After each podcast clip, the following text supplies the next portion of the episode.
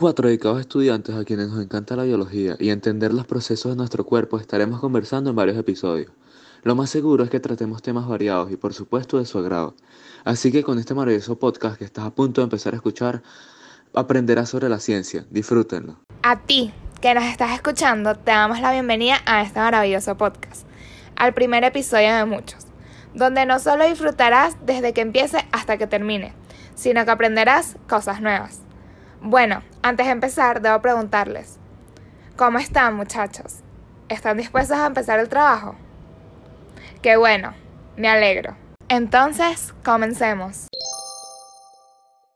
¿Sabías tú, mi querido oyente, qué se necesita para que un algo sea considerado un ser vivo? Pues te doy la respuesta, la célula. Esta es la unidad básica de todos los seres vivos, pero no significa que sea la más pequeña. Está el átomo y lo más importante del día de hoy, las macromoléculas. ¿Qué son ellas? Ellas son un conjunto de varias moléculas más simples que logran alcanzar mayor peso molecular. Su formación se debe a la polimerización de los monómeros.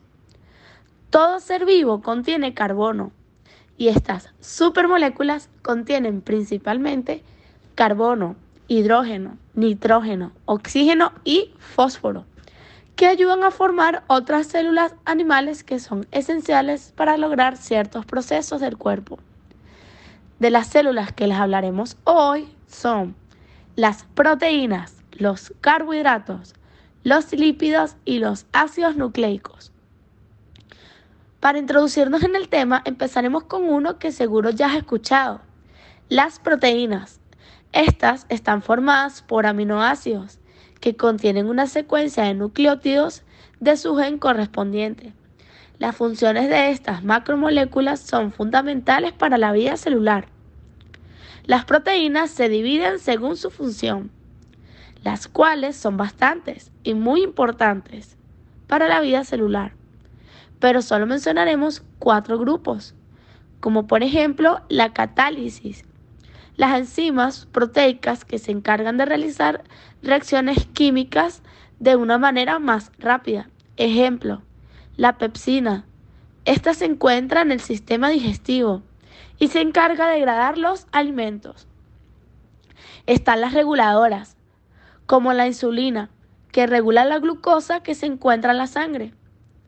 Tenemos las estructurales, muy importante, son muchas proteínas que determinan la forma o el soporte en las células y los tejidos, ya que forman rieles para dirigir el movimiento y se forman por el ensamble de subunidades.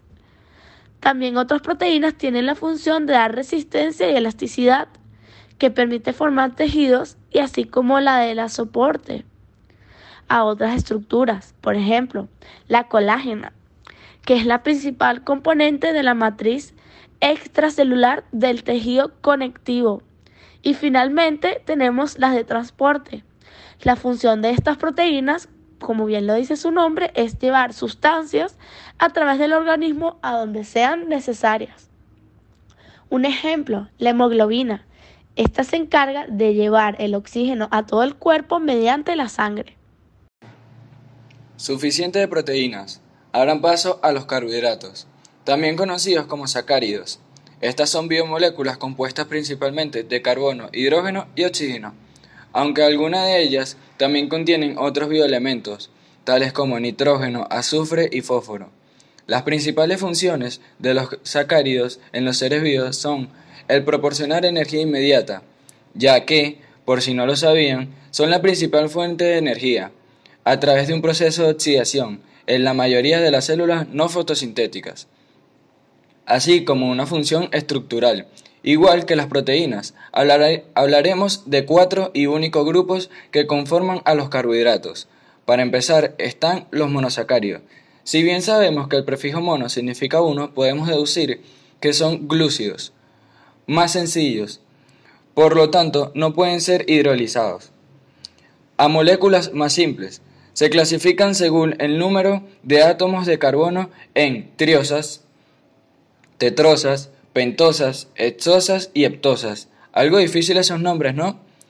Pero son súper importantes para reservar energía, como los oligosacáridos, entre los cuales tenemos al más importante, que son disacáridos, los cuales se definen como glúcidos hidrolizables formados por dos monosacáridos, unidos mediante un enlace glucosídico. Ejemplo, maltosas, isomaltosa, lactosa, sacarosa, celobiosa. Y por último, tenemos a los dos tipos de polisacáridos, los homogéneos. Resultan de la unión de un mismo tipo de monosacárido. Desde el punto de vista funcional se distinguen homopolisacáridos, de reserva y estructurales. Los de reserva son el almidón y el glucógeno. En forma de estos polímeros de alto peso molecular, una célula puede almacenar grandes cantidades de glucosa y los heterogéneos resultan de la condensación de un gran número de moléculas de diversos tipos de monosacáridos. Se clasifican en simple y conjugado. Y pues vaya, que hemos aprendido hoy sobre las proteínas y los carbohidratos. Seguro ya habían escuchado de ellos cada vez que van al gimnasio y escuchan que tienen una dieta baja en carbohidratos y alta en proteínas. Pues espero que se dieran cuenta que ambas son importantes para nuestro cuerpo. Sigamos aprendiendo y hablemos de los lípidos, que son un conjunto de moléculas orgánicas, la mayoría biomoléculas, que están constituidas principalmente por carbono e hidrógeno y en menor medida por oxígeno que integran cadenas hidrocarbonadas, alifáticas o aromáticas, aunque también pueden contener fósforo, azufre y nitrógeno, y pues debido a su estructura, son moléculas hidrófobas, lo que significa que son insolubles en agua, pero son solubles en disolventes orgánicos no polares como la benzina, el benceno y el cloroformo lo que permite su extracción mediante este tipo de disolventes. A los lípidos se les llama incorrectamente grasas, ya que las grasas solo son un tipo de lípidos procedentes de animales y son los más ampliamente distribuidos en los organismos vivos. ¿Sabías que los lípidos cumplen diversas funciones en los organismos vivientes? Pues si no lo sabías, te menciono varias como la de reserva energética y reguladora, como las hormonas esteroides. Y digamos que una no función es que se les atribuye la capacidad de ser aislantes naturales, ya que son malos conductores. Y ya para terminar, hablemos de los ácidos nucleicos. Estos, por si no lo sabías, son grandes polímeros formados por la repetición de nucleótidos, unidos mediante enlaces. Acá se forman largas cadenas, y como dato curioso te digo que algunas moléculas de ácidos nucleicos llegan a alcanzar tamaños gigantescos de millones de nucleótidos, Existen dos tipos básicos, el ADN y el ARN. Ahora bien, ¿qué son los nucleótidos? Son moléculas orgánicas formadas por la unión covalente de un nucleótido, que es una pentosa y una base nitrogenada, y un grupo de fosfato. El nucleótido está formado únicamente por la base nitrogenada y la pentosa. Cada nucleótido es un ensamblado de tres componentes, bases nitrogenadas, pentosa y ácido fosfórico. Y para que no te vayas sin la información, te explicaremos de manera más detallada. Hay dos tipos de bases nitrogenadas. Primero, las purinas, que son la adenina, que se identifica con una letra A, y la guanina, que se identifica con una letra G. Ambas forman parte del ADN y del ARN. Y las piridimínicas, que son la timina, identificada por una letra T, la citosina por una C y el uracilo por una U. La timina y la citosina intervienen en la formación del ADN y en el ARN aparecen la citosina y el uracilo. Después está el segundo componente, pentosa, el azúcar de 5 átomos de carbono. Esta puede ser ribosa, ARN, o desoxirribosa, ADN. La diferencia entre ambos es que el ARN sí posee un grupo OH en el segundo carbono. Y para finalizar tenemos el ácido fosfórico de fórmula H3PO4. El ADN es bicatenario y está constituido por dos cadenas polinucleótidas unidas entre sí en toda su longitud. Esta doble cadena puede disponerse en forma lineal o en forma circular. La molécula de ADN porta la información necesaria para el desarrollo de las características biológicas de un individuo y contiene los mensajes e instrucciones para que las células realicen sus funciones.